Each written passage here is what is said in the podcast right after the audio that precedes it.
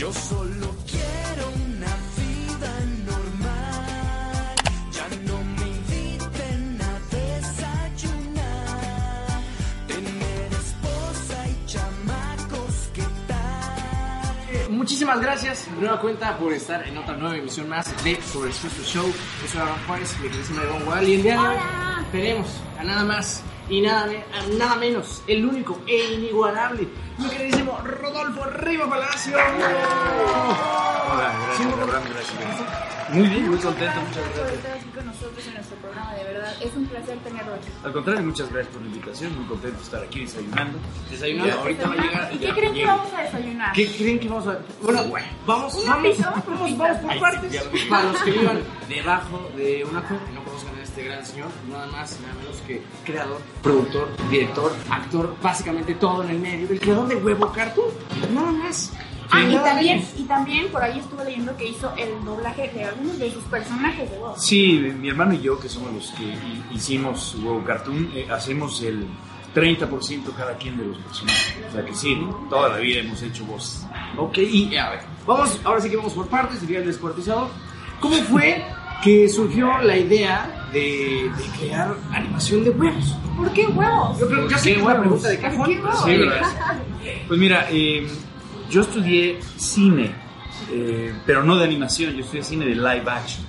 Estudié allá en Estados Unidos, en Hollywood, y mi hermano estudió animación.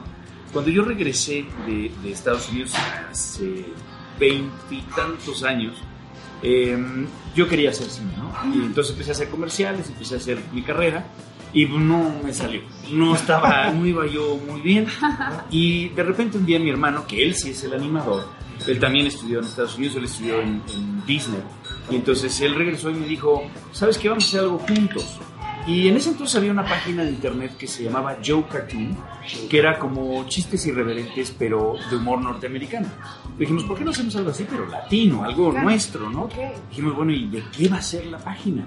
Entonces empezamos a generar una serie de personajes, eh, que era la sátira, por ejemplo, del tío Gamboín, sátira de un superhéroe, sátira de Walter Mercado, y funcionaba, estaba divertido, y, y le pusimos a nuestro concepto, a la página, a huevo.com, donde a huevo te ibas a reír. Esa era nuestra idea, nuestro concepto.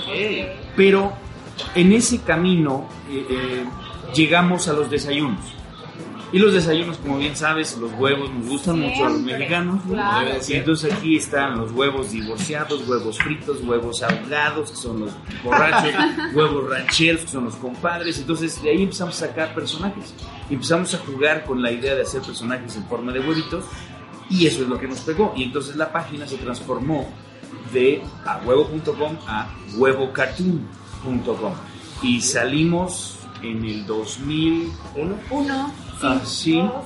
Porque la película de huevos eh, fue, se, bueno, se estrenó creo que en el 2005, 2006, ¿no? 2006, 2006. Entonces sí, efectivamente, como 2001, 2002 salimos y nosotros, fíjate, queríamos, al principio solamente nos dábamos por bien servidos con 6.000 visitas.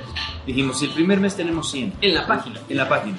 Porque en ese entonces no había ni YouTube, ni Facebook, Claro. ni No nada. vamos a entrar a YouTube porque eso fue un boom. Eso fue un boom. Claro. Pero fue antes en la página porque dijimos, el- si el primer mes tenemos 100, el segundo lo duplicamos, 200, el tercero 400. Y así para los seis meses vamos a tener 6000. Pero en marzo, al segundo mes y medio, porque salimos en enero, llegamos a 3 millones. Fue, O sea, más de lo que esperaban. no, no, bueno. No, tres Pero- ¿De 100 a 3 millones? Sí, sí, sí, fue una locura. Sí, no, pues fue una locura. En ese entonces, insisto, no había eh, YouTube ni nada. Entonces tú bajabas las animaciones y la gente se la pasaba Es que por sí correo. fue, verdad Y por fue- celulares. Empezó a capitalizarse, empezó, empezamos a crecer, empezamos a poder tener empleados, un lugar, etcétera, ¿no? Empezó a hacer negocio. Esto entonces nos llevó a decir, bueno, ¿y ahora cómo le vamos a hacer? No podemos seguir siendo underground. Tenemos que entrar al mainstream y entonces queremos hacer una película. Entonces, yo, que era director de cine y que, bueno, que soy pues, pero que en ese entonces estaba tratando de hacer mi película live action, aparte de Huevo Cartoon, estaba yo tocando puertas y haciendo comerciales y demás. Estaba haciendo una película con Televisa, que es, bueno, con videocine, que se llamaba Anatomía de un robo. Y me corrió. Me dijeron, un día me dijeron, ¿Qué pasó? ¿sabe qué? inexperiencia, supongo, y me terminaron diciendo, ¿sabes qué? No creemos que puedas tú hacer una película. No creemos que seas un buen director. Entonces, gracias. Y miren ahora, Y en ese ¿eh? momento, ¿usted qué sintió? ¿Qué pensó? O sea, ¿se, dio- Pues se dije, vio para abajo? no, bueno, yo estaba deprimidísimo. Claro. Pero en la mera junta que me estaba despidiendo el señor eh, director de videocine de aquel entonces, le dije, antes de que me vaya, quiero que veas mis huevos. Y él, a ver, ¿cómo? ¿Cómo? Y entonces le enseñé, este, ¿Sus huevos? Sí. sí, los poeta huevos, los borrachos. ¿Eh? Pinche pavo, ¿dónde quedó? Pavito, pavito, pavito, pavito, pavito. Claro. Ah, ok. se dio vueltas en el suelo de la risa. Pero se dio vueltas. Dijo, oye, esto está fantástico, ¿esto qué es? Dijo, esto yo lo estoy haciendo. ¿Por qué no hacemos mejor una película de esto? Y dije, pues sí, vamos a hacer una película de esto. Bueno, ok, ¿y y de qué sería la historia? Y ahí a bote pronto le dije, dos huevitos no quieren ser desayunados, quieren convertirse en pollo. Es un road movie de la cocina a una granja. Va, tráeme el guion y empezamos de nuevo. El, el día que me El día que despedía. lo despedía. Sí. Wow. Y entonces todavía nos llevó dos años el tener el guion correcto, muchos talleres, este, muchos tratamientos, llegamos al tratamiento 11 me parece, o 12, y empezar a levantar el dinero. ¿Y tu voz es? Yo soy los tlacuaches, uno de Los tlacuaches. En esa película yo soy, yo soy cuachi. Yo soy cuachi. Sí. Entonces mira, yo hago, en esa película hice la voz de Coco, hice ¡Oh, no! ¿Qué le voy a decir a mi papá? Me voy a matar. Me voy a matar. No me detengan. No me detengan, ¿eh? eh, otra película de huevos y un pollo. sí. Curiosamente, la, la primera película, en ese entonces no había animación en México, había un par de películas que les había ido muy bien y nadie creía en nuestro proyecto. O sea, nos dieron un presupuesto tan limitado que nos obligó a salirnos del país a hacerla. Nos fuimos a hacer la Argentina, porque Argentina en ese entonces, por desgracia, eh, atravesaba un mal momento y entonces sus costos eran muy reducidos. Entonces, bueno, suerte para nosotros que, que pudimos hacerla entonces con un presupuesto limitado. Pero la gente dentro de Videocine, me lo confesaron, apostaron para ver qué tan mal le iba a ir a la película. ¿Qué tan mal? Sí, porque pues, así era la costumbre de las películas animadas. El que más aventó al, al fin de semana de estreno fueron 7 millones de pesos en taquillas. Y el que más le puso. Hicimos 33 millones de pesos en taquilla. Bueno, nosotros no, ojalá, ¿no? De huevo. Este, videocine y los cines y demás, ¿no? Pero hicimos, eh, nos convertimos en la película con el mayor fin de semana de apertura. O sea, fuimos la más taquillera en ese entonces. Ya después llegó Derbez y nos hizo a ti. Pero en ese entonces ¿Quién fuimos no la película más taquillera. ¿Quién no se acuerda de esa película? La verdad Sí, es sí, que yo era fue- muy fan, mis hermanos todos íbamos al cine y la veíamos una, dos veces. Y los personajes pues, nos mataban de risa y estábamos Y eso sí me interesa. eh, ¿cómo, cómo llegaron a, a- ¿Cómo llegaste a hacer tu casa? O sea, al ¿Mi principio, casa? ajá, de, de- Para de- las películas. Para, para las películas y. Sí, porque al final, eh, cuando empezaron con los huevos, pues eran ustedes las dos. Les voy a dar una cosa que nunca he platicado y ¡Yay! Ahí está. Primicias, primicia. primicias. sobre todo. Primicias. porque hiciste la pregunta correcta. Te voy a decir, nosotros no queríamos actuar en nuestra propia película. Nosotros eh, sabíamos que los personajes, a pesar de que hacíamos las voces en internet, dijimos no vamos a actuar Ajá. en nuestra propia película. Vamos a tener eh, actores de nombre que puedan apoyarnos y entonces fuimos a hacer un casting abierto. Entonces, llegaron eh, Bruno Bichir, Angélica eh, Vale, Carlos Espejel, ellos eran nuestros protagónicos. Pero para el resto, le dije a un director de doblaje, que no quiero mencionar el nombre para no meterme en problemas, pero es un director de doblaje, oye, quiero que traigas a las mejores voces de México, a los mejores actores de doblaje. Ahí fue donde conocí a Rubén Moya, eh, Mario Filio, Humberto Vélez. Humberto Vélez, etc. Y dijo, sí, perfecto. Y todos fueron casteados, todos. Pero él les dijo que él era el director. Dios. Eso es lo que a mí... Sí, bueno, sí, sí. ¿qué pasó? Que se desmayó. No, ¿qué pasó? que, que de repente llega, eh, vamos a grabar, y habíamos quedado a grabar en su estudio, y su estudio estaba muy reducido, nos pareció que no era correcto y entonces decidimos cambiar de estudio. Y le avisé una semana antes, le digo, oye, ¿sabes qué? No vamos a grabar en tu estudio, eh, tengo alguna penalización por, por cancelarte, eh, tú, tú dime cómo está el asunto. Y nos pasamos a otro estudio que tenía muy buen espacio para tener a Bruno Bichir, Angélica y demás, y estuvieran muy cómodos, tenían donde desayunar, etc. Él se molesta y entonces empieza a boicotear la película. Y les habla a todos los actores de doblaje y les dice que no le pagamos, cosa que no es cierto, le pagamos su- por, por ser su director de casting y tengo los recibos para comprobar que le pagué. Bueno, sí, sí, sí. entonces él empieza a boicotear y les habla a, a todos los actores, les dice, estos tipos me transaron y demás, porque además se iban a enfrentar con que él no era el director. Le explicó que íbamos a dirigir Gabriel y yo. Bueno, entonces no llegaron la mitad. O sea, el primer día estamos esperando así, muy contentos para la grabación, ya habíamos todo ensayado, todo, y no llegaron, y no empezaron a llegar, y no llegaron, no llegaron. Y dijimos, ah, caray, ¿qué, qué, ¿Qué qué, qué vamos a hacer? Sí, claro. Fue cuando Gabriel y yo entramos a hacer eh, casting entre él y yo y dijimos, tú te quedas con este personaje y yo con este y fuimos resolviendo. Muchos de los actores de doblaje tuvieron que tomar una decisión porque él los amenazó con no darles nunca más trabajo, Con vetarlos. con vetarlos. Por Y cierto, yo soy entonces vetado. Llegaron algunos, sin dar nombres tampoco, pero llegaron a sentarse afuera a llorar, a decir, estoy ante una encrucijada, porque vivo de este trabajo, pero si él me lo quita, me, me va a fregar. Pero tampoco puedo permitir que alguien me haga esto, que este me haga este terrorismo a mi edad y con todo esto. Y entonces la mitad decidió continuar con la película y por supuesto no les hizo nada, no tiene ese poder. Y la otra mitad se quedaron con una pésima idea este, de, de nosotros, y del proyecto y demás. Y pues nunca, nunca trabajamos con ellos. Por ahí me encontré con algunos, me dijo así muy seria, lo que le hiciste, y yo, a ver, siéntate, vamos a platicar. Exacto. Y expliqué, y se quedaron así. Porque fue una persona que por egocentrismo les quitó trabajo a, a mucha gente. Hasta ahí lo dejo. Hasta ahí lo dejo. Hasta aquí las noticias. Esta investigación seguirá. No, todo este- lo que hay detrás de una película. no, Ya fueron ¿quién se iba a 17 imaginar? años de eso, o sea que ya, Sí, claro, ya. fue, ya, Ya es no seguirá, es- ya es se acabó. No, ya, ya, la vida los llevó por N lugares a todos ya muy distintos, entonces. Y ahí vamos con las dos. ¿Y cómo damos el salto a ahora animación 3D? El... Eso fue interesante porque En la tercera. la tercera porque salió en 2006, se convirtió en un gran éxito, de inmediato todos los estudios dijeron vamos a financiar la siguiente, no tuvimos ningún problema para la segunda, eh, salió muy bien. El gran problema que tuvimos en la segunda es que cuando estaba en cines la, la película, llegó la influenza, ¿te acuerdas? Sí.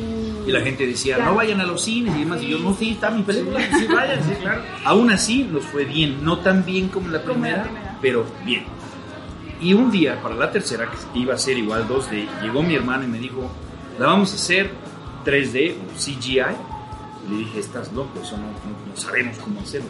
Y me dijo, pues siempre ha sido así nuestro problema, ¿no? Ah, vamos a hacerlo. Hay que aventarnos. Y él empezó a, a ver cómo, a- a- todo lo que necesitábamos y lo logramos. O sea, hicimos esa silla, la hicimos totalmente aquí en México, fue en Guadalajara, con actores mexicanos. Se les preparó, tuvimos que hacer N número de intercambios con Dell y demás para poder hacernos del equipo, etcétera. Y salió la película y, y le fue espectacular. Fue la primera película que se vendió en, en N número de países. Llevamos veintitantos países, acabamos de venderla apenas, eh, hace unos meses en Tailandia, en India, en Wow. Australia, apenas, o sea, sigue todavía esa película vendiéndose. Y nos abrió las puertas en Hollywood. Y, y esto me lleva a la siguiente. ¿Qué opinas de esta transición, por así decirlo, del cine convencional en, en- en una sala a las plataformas online? Es un gran tema, ¿eh? Es todo un tema. Yo eh, tengo un blog de cine, déjame hago mi comercial. ¿Dónde claro. redes, por favor? ¿En dónde lo tiene? YouTube, Mira, en. YouTube se llama Huevos al Cine. Huevos Ahí lo pueden encontrar. Y mi plataforma o mi red principal es rodolforribapalacio.com.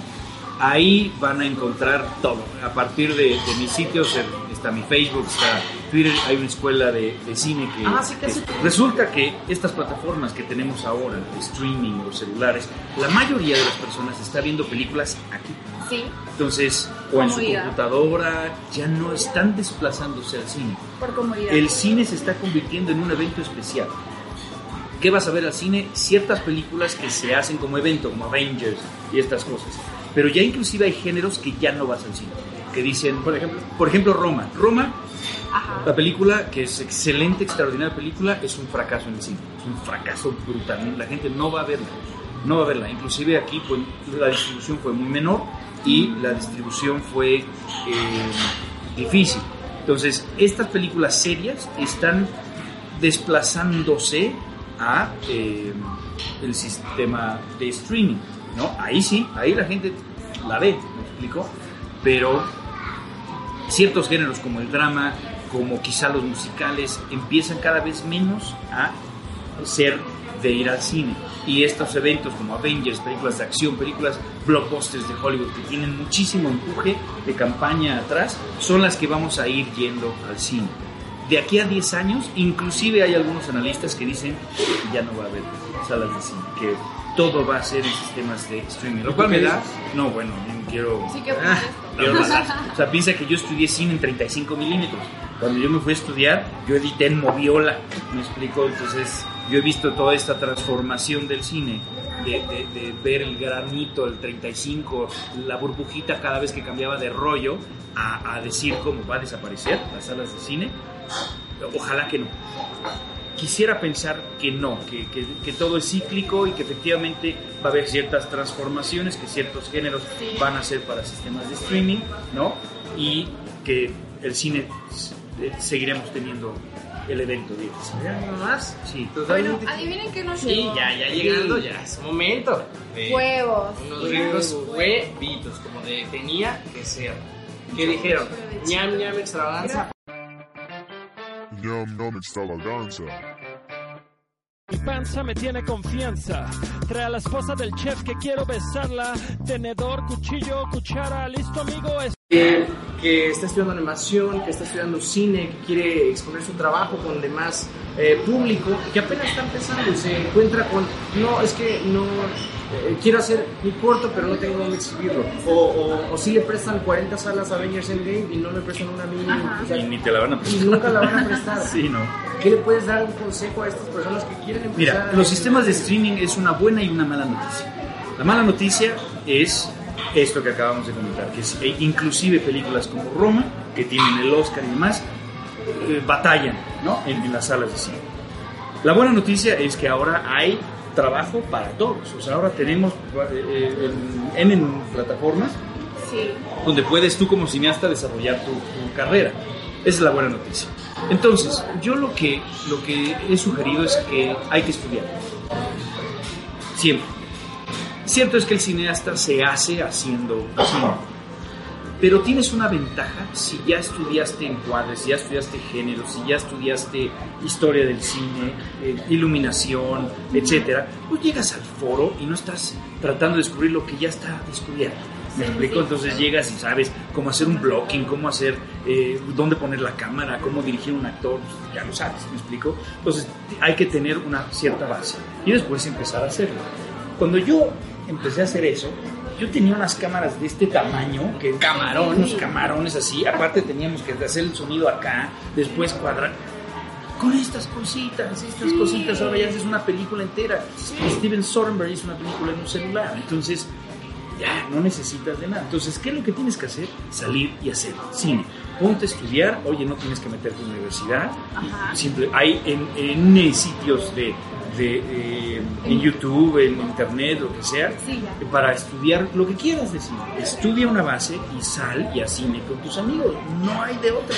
Ve ensayando y ve subiendo tus videos a YouTube y ahí vas viendo cómo mismo vas desarrollando, te vas encontrando tu narrativa. Y por eso, sabiendo que inclusive las universidades están en riesgo de desaparecer, porque ahora todo es online, Sí.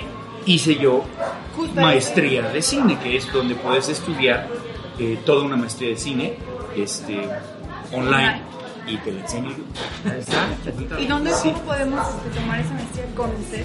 Eh, mira, el sitio en realidad es http dos puntos diagonal diagonal maestría guion intermedio de guion intermedio cine teachable.com ese es el sitio más fácil te metes a mi página rodolforegapalacio.com ahí hay una sección que dice maestría de cine ahí está la liga clic Y ahorita tengo dos cursos totalmente gratis, que es qué es lo que buscan los productores y distribuidores en una película, o sea, cómo, cómo pichar, qué es lo que tienes que hacer para Es más teórico, sí. es, es teórico, sí. Y después hay otro que se llama este, cómo funciona el negocio del cine. Y pues ya nada más para terminar, mi queridísimo Rodolfo, eh, ¿cómo te describes? ¿Con una Sí. palabra? Perseverante. Perseverante. Sí, Rodolfo. todo lo que estamos haciendo. Pues muchísimas gracias, Gracias. de verdad fue un honor tenerlo aquí, esta plática. Pues Sí, a gusto, ¿no? Bien, tranquilo, sí. Hasta se me quitó la cara. Ahí está. Bien, Pues, bien. le dije la no magia del programa. Y pues bueno, nosotros nos vamos a quedar aquí desayunando unos ricos huevits. No olviden visitar a mi Rodolfo en todas sus páginas. De Sí, todos modos, muchísimas gracias. en la magia de YouTube van a salir aquí abajo, aquí donde ponen los- en sus huevos van a salir los eh, links para que vayan allá a verlo. ¿eh? Muchísimas gracias, José Abraham Juárez, mi queridísima Nos vemos. Rodolfo, y nos Gracias, vemos gracias. en el, próximo gracias. Sobre Expreso Show. Bye. Oiga.